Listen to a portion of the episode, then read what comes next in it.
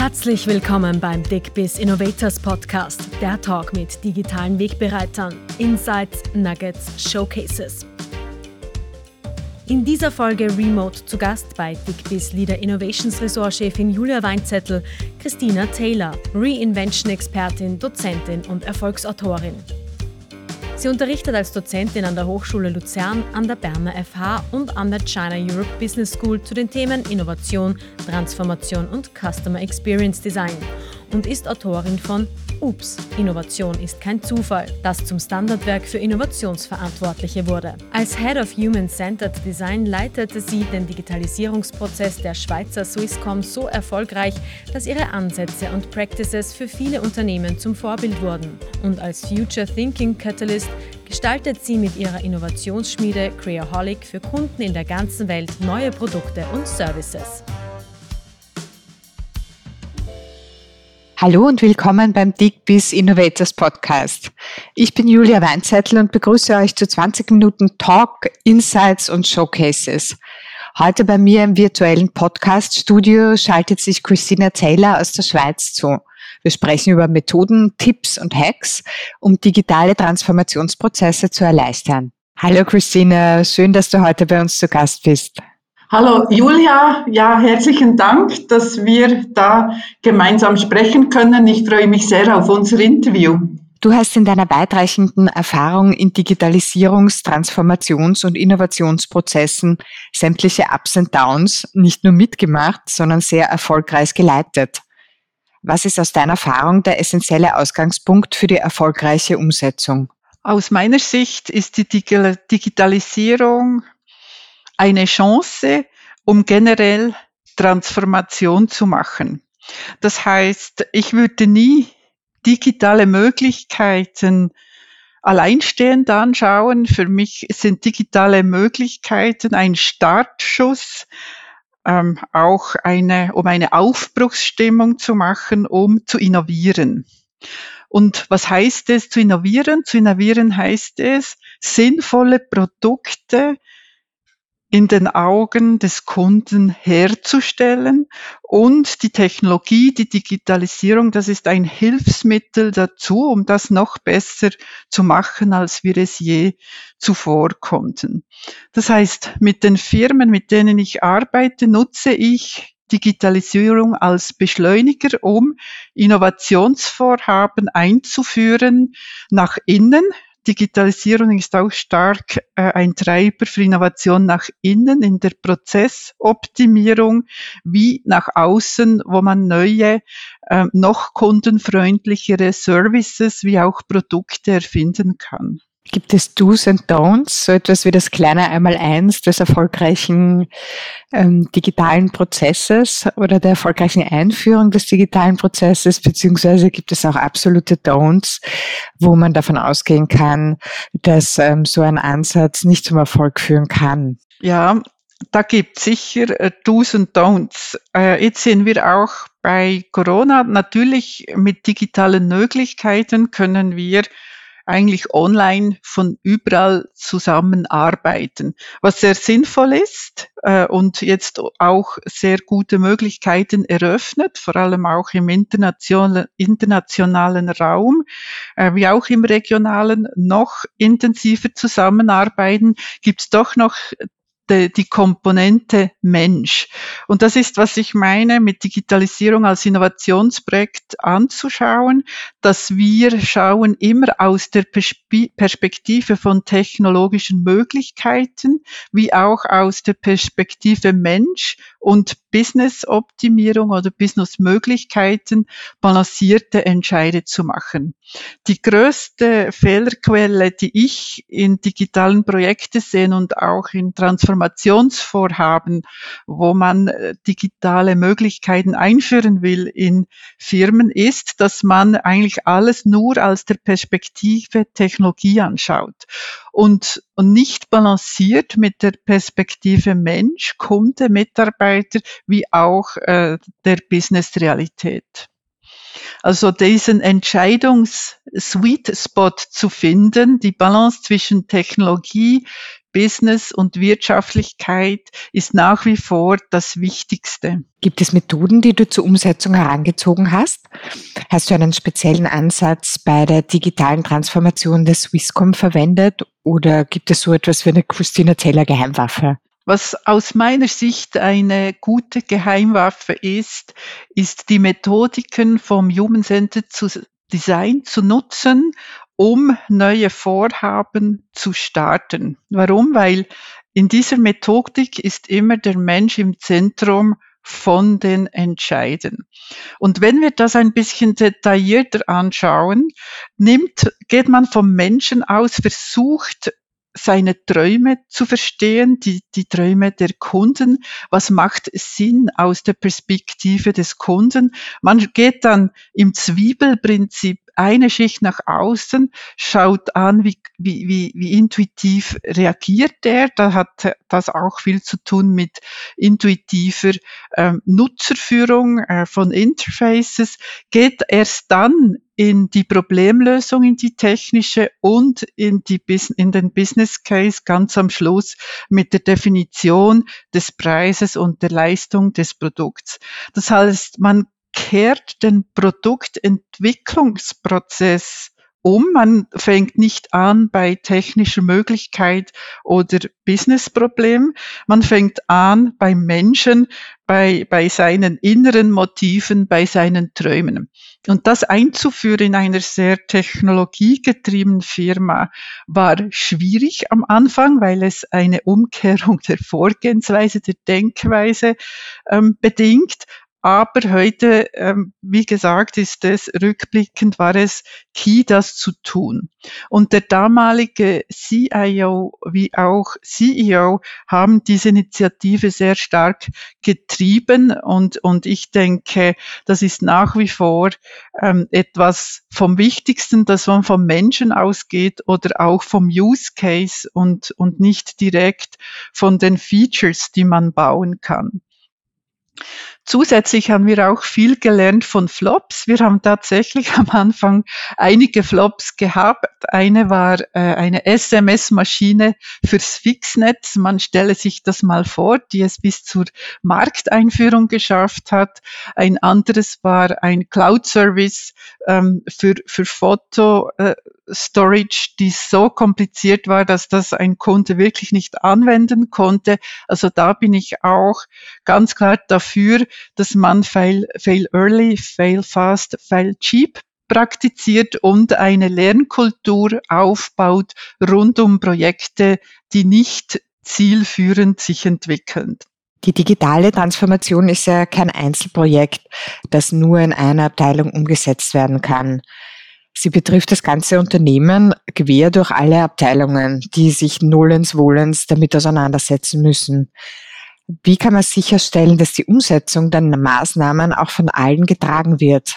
Als erstes ist es wichtig, ein Team zu bauen. Wir sprechen hier immer von Dream Teams, von Traumteams, auch für die Digitalisierung. Wenn wir so Transformationsteams haben, die eine Transformationsreise von Firmen gestalten, dann kann das ähm, getrieben sein vom CIO, das kann getrieben sein vom CEO oder auch vom Chief Marketing Officer oder sogar von HR.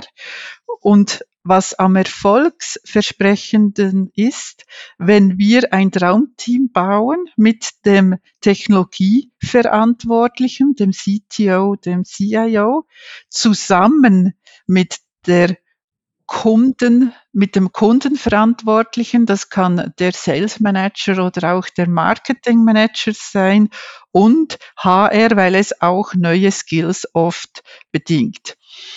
Das heißt, wir bauen Transformation Teams innerhalb von Firmen, die immer auch diese drei Perspektiven vertreten.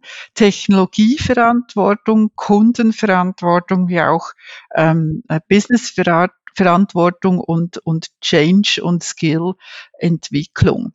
Und mit diesem Team kann man dann diese balancierten Entscheide viel besser machen, als, als wenn man sie zum Beispiel ähm, nur ein Team hat mit Leuten aus einem Bereich, Marketing oder Technologie oder HR. Das ist der Schritt eins. Der Schritt zwei, äh, da glaube ich sehr stark an eine systemische Entwicklung von Unternehmenskulturen. Das heißt, dass man nicht einfach von Kultur spricht. Ich habe dieses Wort nie in den Mund genommen, sondern ich habe immer gesagt, wir werden Mehrwert für den Kunden über die nächsten zehn Jahre, äh, für den Kunden über die nächsten zehn Jahre schaffen. Das heißt, ich habe eine systemische Transformation angestoßen, wo wir die Treiber Strategie und Produkt, Mensch, wie arbeiten Menschen zusammen und neue Prozesse und Skills eingeführt haben bis zu neuen KPIs über eine lange Zeitschiene. Und das hat dann zum Erfolg geführt, weil wir die wichtigsten Treiber einer Firma verändert haben, Schritt um Schritt mit diesem Traumteam und nicht einfach eine Kulturinitiative gestartet haben, wo jeder inzwischen, der schon so einen erlebt hat, weiß, dass das meistens nicht länger geht als ein paar Monate oder die Lebensdauer vom aktuellen CEO. Das heißt, man muss hier schauen, dass man langfristig eine Organisation entwickelt mit den wichtigsten Treiber, die heute schon bestehen. Mittlerweile ist es vielen als klar, dass digitale Change-Prozesse sehr viel mehr sind als nur der Einsatz von Tools. Du hast jetzt gerade von neuen Teams gesprochen, von abteilungsübergreifenden Teams, die solche Prozesse gestalten. In vielen Unternehmen kann man sich so eine Vorgangsweise aber gar nicht vorstellen, weil die Widerstände und die Befindlichkeiten zu groß sind. Oft muss man zuerst am Mindset und einer, einer gemeinsamen Vision arbeiten. Das klingt langwierig. Kannst du uns Hacks oder Shortcuts verraten oder empfehlen, wie man solche Widerstände umschiffen kann, um alle ins Boot zu bekommen? Ein Hack, den wir gemacht haben, ist das Strategie-Meeting gehackt. Man kennt es ja, dass Strategie meistens ähm, Meetings nicht das liefern, was sie versprechen. Das heißt, eine Strategie mit fünf Jahreshorizont, wo man zukunftsfähig bleibt, als Unternehmen und da ist natürlich Digitalisierung einer der Haupttreiber davon. Und wir haben gemerkt, diese Strategie-Meetings, die sind wie designt, um eigentlich das Bestehende zu wiederholen. Man hat knapp so im Jahreshorizont nach vorne geschaut und oft aufgrund von Vergangenheitswerten extrapoliert in die Zukunft. Wir haben dieses Meeting gehackt und das ganz anders organisiert. Ähm, als erstes haben wir Trends und Treiber angeschaut, natürlich technologische, aber auch aus Sicht des Kunden oder aus Sicht des Marktes als System. Und erst nachdem wir ein gemeinsames Verständnis von Trends und Treibern hatten, sind wir in den nächsten Schritt gegangen und haben eine Vorausschau in die nächsten zwei bis fünf Jahre gewagt, um dann anstelle einfach zu sagen, was ist der nächste Jahresplan vom, vom nächsten Jahr, haben wir Szenarien erarbeitet. Also ein Szenario war, was wäre, wenn wir jetzt ähm, nichts machen und die Welt einfach so weitergeht, wie sie ist und auch die Entscheider innerhalb der Firma. Und so haben wir gesehen, wie gefährlich das Nichtsmachen eigentlich ist, auch ausgewiesen in ganz konkreten Zahlen. Ein anderes Szenario war, was wäre, wenn wir eine aggressive Wachstumsstrategie machen und haben das mal bis zum Ende durchgedacht oder durchgerechnet. Und so sehr mutige und extreme Modelle als Szenarien erarbeitet und das hat dann sehr viele Aha-Momente bei den Entscheidungsträgern hervorgebracht, die die Basis waren für weitere mutige Entscheidungen in Richtung Produkt, Service oder Prozessentwicklung.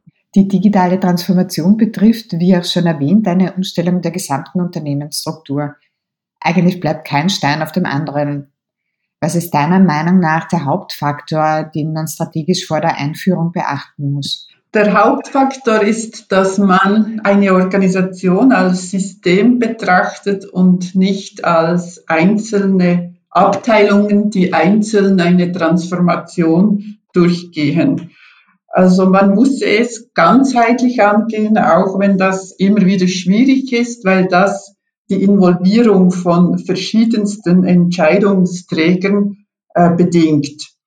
Und in diesem systemischen Prozess sind Faktoren wichtig, dass man ein paar gemeinsame Tools definiert, die alle anwenden, so dass man eine gemeinsame Sprache grenzübergreifend in der Organisation entwickeln kann, also eine Sprache und eine Vorgehensweise.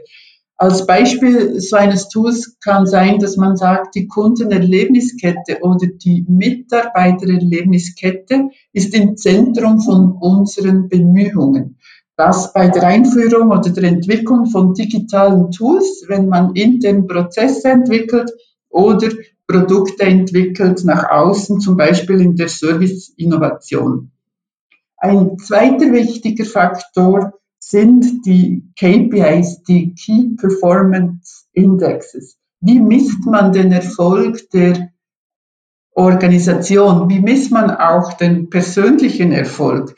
Und dort ist unsere Erfahrung, dass man den Performance-Dialog, der ein Vorgesetzter mit einem Mitarbeiter macht, ganz anders gestalten kann. Dass das eher Fokus auf das qualitative Gespräch hat und auch, dass man dort Themen anschaut, wie hat er seine Führungsfähigkeiten entwickelt, wie geht er mit Innovationen um, mit mutigen neuen Entscheiden, Entscheidungen in Richtung Digitalisierung. Ich denke, da ist ganz wichtig, dass eine gemeinsame Entwicklung zwischen Mitarbeiter und Führungskraft rund um Digitalisierung und Innovation und sich neu erfinden stattfindet so dass man den Leuten Sicherheit und Stabilität durch die Beziehung und die gemeinsame Lernkultur geben kann. Ein weiterer Faktor ist, dass Projekte rund um Digitalisierung, die man neu gestaltet, nicht gleichgeführt werden wie Projekte im, im normalen operativen Business.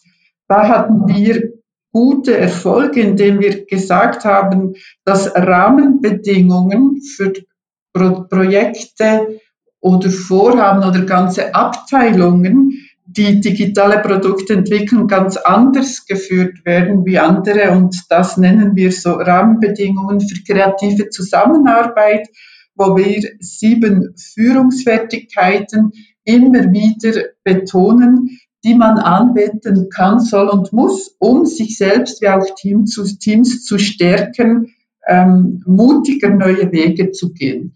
Eine dieser Führungsfertigkeit könnte sein, dass man sehr iterativ vorgeht. Das kennen wir aus der agilen Arbeitsweise, dass man nicht lang theoretische Übungen macht oder eine PowerPoint-Präsentation von 20 Slides, sondern einen Prototypen und sich Feedback holt bei vorgesetzten Kunden, Mitarbeitern und so sehr schnell in kleinen Schritten neue Vorhaben entwickelt.